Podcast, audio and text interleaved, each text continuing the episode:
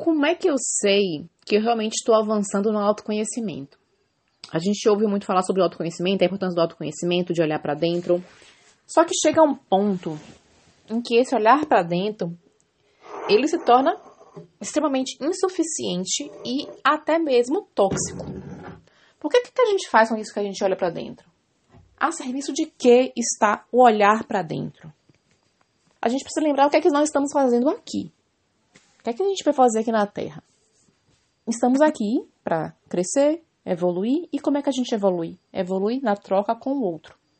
Porque partindo do pressuposto, pressuposto da verdade, que nós somos imperfeitos, e a gente se completa, não vou dizer completar que é uma palavra muito romântica, mas a gente abastece, se abastece através daquilo que nos falta, através da abundância que existe no outro. Então, por exemplo, eu tenho um trabalho eu tenho várias virtudes, mas também tenho várias coisas que eu não sei fazer, o que eu faço muito mal, em que eu posso melhorar. Mas é, seria impossível eu ser muito boa em tudo. Isso me tornaria perfeita. Então, o que, é que eu faço? Eu compro algo que em mim é escasso. Por exemplo, cozinhar. Eu sobrevivo na cozinha. Não tudo que eu faço é bem simples, é o basicão para sobreviver. Minha filha disse que é ótimo, mas ela é minha filha, ela me ama profundamente. então, tá tudo, tem amor ali no tempero, né? Então, pra ela tá massa. Então, o que é que eu faço? Quando eu quero comer algo gostoso de fato, eu compro isso.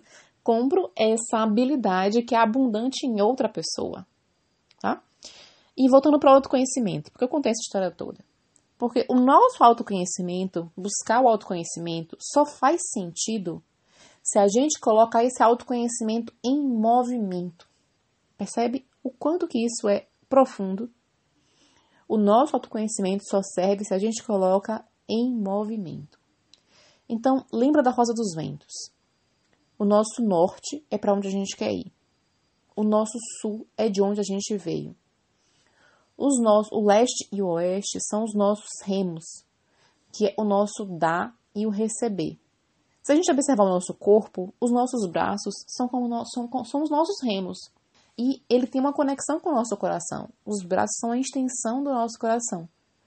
Então, o dar e o receber são os remos que nos movem em direção ao nosso norte, em direção para onde, onde nós queremos ir. Isso é impulsionado através do dar e o receber, através do nosso servir. Lembrando que servir é diferente de ser serviçal. Não é sobre ser Madre Teresa, não é sobre fazer voto de pobreza, não é sobre sair do seu centro, tá? Porque cada um só dá aquilo que tem. E o dinheiro é uma troca através desse trabalho, tá? O dinheiro é um retorno desse servir. Não é sobre fazer de graça, não é sobre dar tudo que tem, não é sobre fazer voto de pobreza, não é isso. Servir é oferecer o nosso trabalho em prol de algo que vai muito além de nós mesmos, em que o retorno não é só o financeiro. O financeiro é uma forma de retorno, mas não é só isso. É fazer uma contribuição para o todo através de quem somos, daquilo que está disponível dentro da gente e colocar para o mundo. Esse é o ponto em que a gente sabe se nós estamos expandindo o autoconhecimento, se nós estamos colocando aquilo que nós percebemos de nós mesmos para o mundo, colocando isso na roda, na contribuição, nesse giro. Aqui é Simone Costa, um grande abraço para você e até mais. Tchau, tchau.